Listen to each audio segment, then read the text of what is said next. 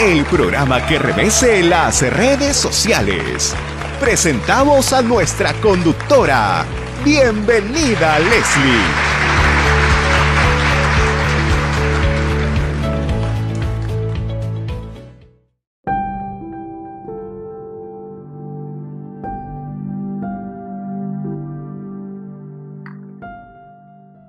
Amigos? Muy buenos días. Les saluda Leslie Yata Ramírez en la dirección de la portal web Entérate con Leslie. En nuestra semana internacional vía postcard tenemos a nuestro invitado José Torres Iriarte con quien vamos a conversar eh, todo lo que ha sido las elecciones de Francia, presidenciales en Francia, y también la resolución de la eh, Asamblea General de las Naciones Unidas que expulsa a Rusia del Consejo de Derechos Humanos.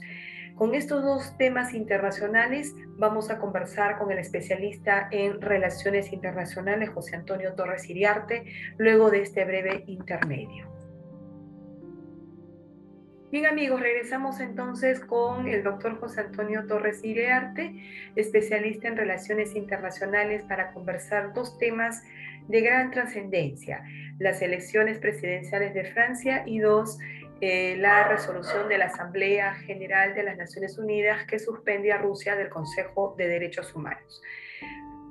Tenemos micrófonos abiertos entonces para José Antonio Torres Iriar. Adelante, doctor. Sí, creo que las elecciones en Francia, más allá de su importancia política para un país de la, de la trascendencia de Francia en la Unión, dentro de la Unión Europea, tiene un impacto en ese momento en el proceso eh, que está afectando frontalmente la paz en el mundo, porque el presidente Macron, que ha tenido la primera votación con 27%, ha, ha sido un defensor de las negociaciones de paz entre Ucrania y Rusia y ha tratado de ser un interlocutor y ha tratado de ser un facilitador para llegar a una tregua, a una paz transitoria al menos. Y él ha logrado la primera votación y en realidad la campaña electoral francesa ha estado asignada por el tema de Ucrania, las relaciones rusas y la Unión Europea y sobre todo por el impacto que tiene en la economía y en el bolsillo de los franceses y en el poder adquisitivo de, los franceses de a pie, los electores, que han optado en un segundo tramo por la candidata de la derecha conservadora o ultraderecha, como llaman otros, eh, Marine Le Pen, que es la tercera vez que postula la presidencia y que esta vez, por segunda vez, llega a la segunda vuelta electoral, comicios que se van a realizar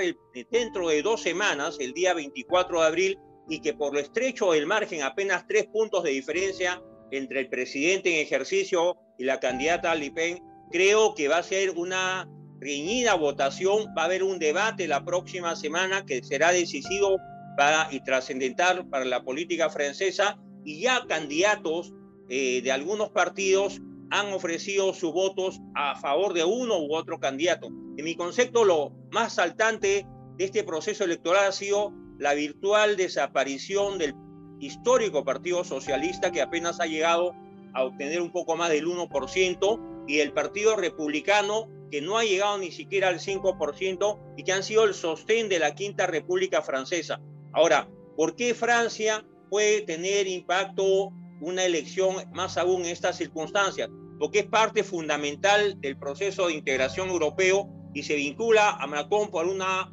posición europeísta, defensora de la Unión, mientras que la candidata Le Pen en algún momento fue muy crítica, muy dura e incluso habló de apartarse de la Unión Europea, aunque ahora su lenguaje y su eh, posición política es mucho más moderada en ese tramo y ha incidido sobre todo en la pérdida del poder adquisitivo de los franceses en los últimos meses durante el gobierno de Macron como consecuencia del encarecimiento de la energía, de los alimentos y todo este proceso inflacionario que está afectando a Europa e incluso a Estados Unidos.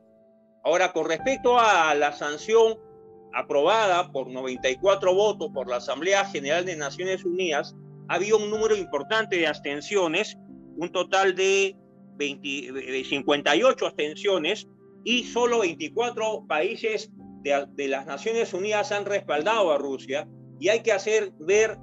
la importancia que tiene el apoyo, en este caso ya no tácito, sino explícito, en la Asamblea de Naciones Unidas que ha dado el gobierno de la República China a favor de la posición rusa. Ahora, ¿qué generó esta sanción? Los hechos gravísimos comprobados fehacientemente por Alemania y expertos en criminalística que acreditan que se han producido eh, violaciones y graves a los derechos humanos. Han encontrado fosas comunes cerca de Kiev, han encontrado cientos de cadáveres eh, abandonados eh, por las tropas rusas, lo que hace pensar que se ha producido una voluntad que va más allá del derecho de guerra y una voluntad y una agresión contra la población civil indefensa cercana a Kiev y a las principales ciudades ucranianas. Entonces, el rechazo de la Asamblea General de Naciones Unidas no se ha dejado esperar. Son 93 países que han votado por la separación temporal como sanción al gobierno de la Federación Rusa y solo 24 países respaldaron al gobierno eh, ruso y hay que resaltar que a nivel de América Latina los países que han militantemente han apoyado al gobierno ruso en este trance han sido Bolivia, Nicaragua y Cuba en especial. Y hay que precisar que Venezuela no expresó su voto a favor del gobierno ruso porque no participó votando ya que no está al día en sus cuotas y membresía ante el organismo internacional. Por otro lado, la India, que juega un papel en mi consejo muy importante en el escenario internacional en la actualidad, ha votado por la abstención, igual que países como Brasil, El Salvador y México a nivel de América Latina, lo propio que Nigeria y Pakistán. Entonces estamos ante un escenario cambiante y creo que luego de que se desarrolle el proceso eh, de guerra y tal vez de paz en el corto o mediano plazo, va a haber un nuevo orden o por lo menos señales de un nuevo orden internacional y una nueva correlación de fuerzas a nivel del orden. Muchísimas gracias, doctor José Antonio Torres Iriarte, por este análisis internacional. Eh, solamente acotar que el Estado peruano votó a favor de la suspensión de Rusia del Consejo de Derechos Humanos, lo cual eh, delimita una posición como país ante la comunidad internacional. Eh, concuerdo en que, al término de, esta, de este conflicto que se ha suscitado entre Rusia y Ucrania, eh, se esboce un nuevo orden internacional en la que se respete con mayor realce y efectividad los propósitos y los principios establecidos en la Carta de las Naciones Unidas. Le agradecemos, doctor José Antonio, por este análisis en nuestra Semana Internacional. Muchas gracias. Buenos días.